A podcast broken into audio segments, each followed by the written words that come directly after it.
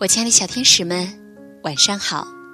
欢迎收听微小宝睡前童话故事，我是你们的橘子姐姐。今天呢，我要讲一个有关小鸟的故事。不知道此时此刻在听故事的是哪位小朋友点播的关于小鸟的故事呢？那么在故事的最后，我会告诉大家，今天的这个故事名字很有意思。叫最丑最美的鸟，到底是最丑还是最美呢？听了这个故事，也许你会找到答案。接下来进入今天的精彩故事吧。秋天的池塘里落下了一只白天鹅，它伸长了脖颈，叫了一声，就像一只小号嘹亮的吹起。顿时，静静的池塘就热闹起来了。池塘里的居民纷纷出来了，想知道是谁发出了这样的声音。小野鸭、小水鸡从荷叶下钻了出来，青蛙也浮出了水面。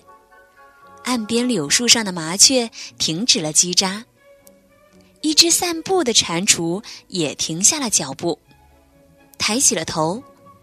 白天鹅闭上了嘴巴，安静地漂浮在水面上。这里的居民从来没见过天鹅，当然都不认识它。你听见刚才是谁在叫吗？小野鸭问白天鹅。白天鹅没有回答。声音挺高，但是很粗糙，像破锣。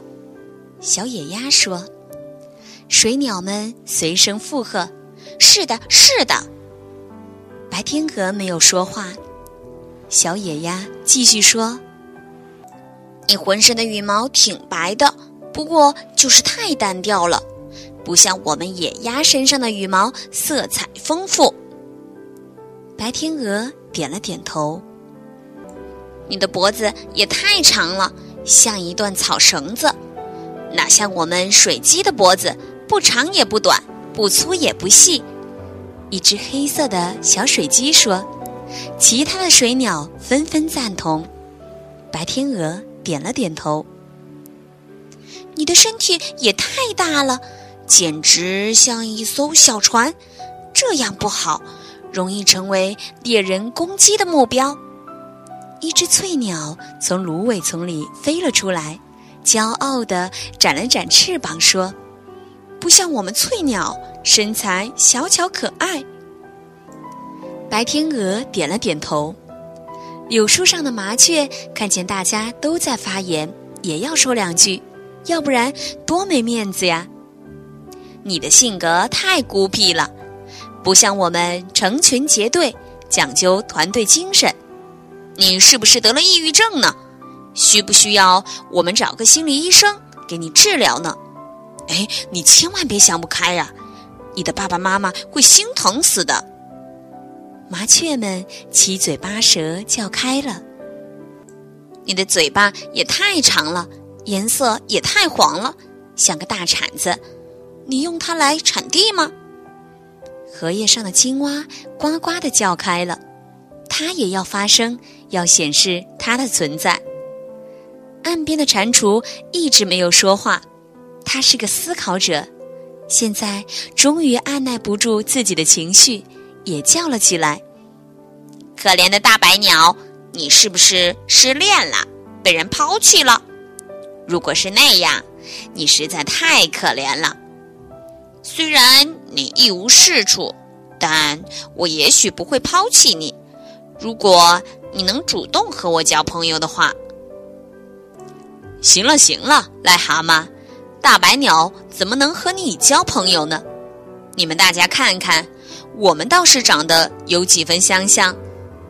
一只雄性大白鹅下水了，游到了白天鹅面前，故意咳嗽了两声，说：“你长得很像我，但我比你粗壮结实，你太纤弱了。我问你，你有主人吗？”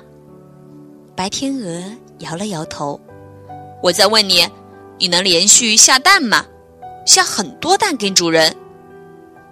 白天鹅又摇摇头，大白鹅叹息了一声说：“唉，一无是处啊，毫无价值。可怜的大白鸟，虽然你长得和我很相像，但我不得不对你说，你活着毫无意义。但是，如果你能主动向我求爱，事情也许会出现转机。”一群家养的鸭子。也下到了池塘里，乱哄哄应和着大白鹅的话：“是呀，是呀，我们都能下很多很多的蛋。”白天鹅看着它们，没有说话。岸上草丛里，一只大白猪站了出来，哼哼了几声，说：“哎，你们的话我我都听到了，说的都有道理。我看。”这主要原因就在于这只大白鸟的羽毛太白了，不质朴。你应该到我这边的臭水沟里滚几下，这样你就能融入到我们这个大家庭来了，就没有谁会瞧不起你了。是的，是的，大白猪说的对。池塘里的居民们热烈赞成。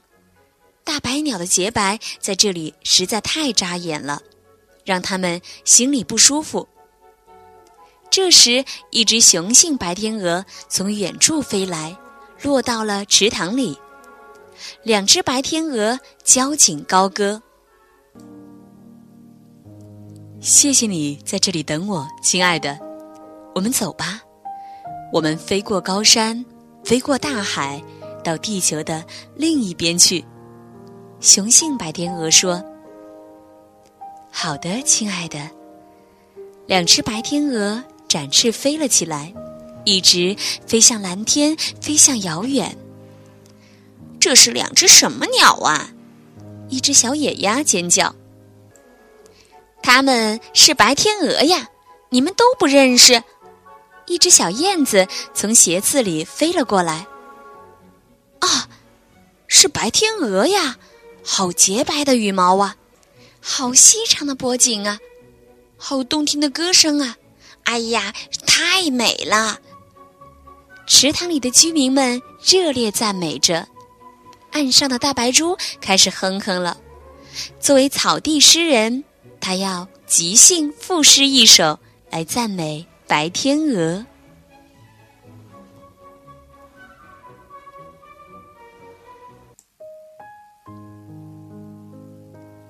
我亲爱的小天使们，今天的故事讲完了。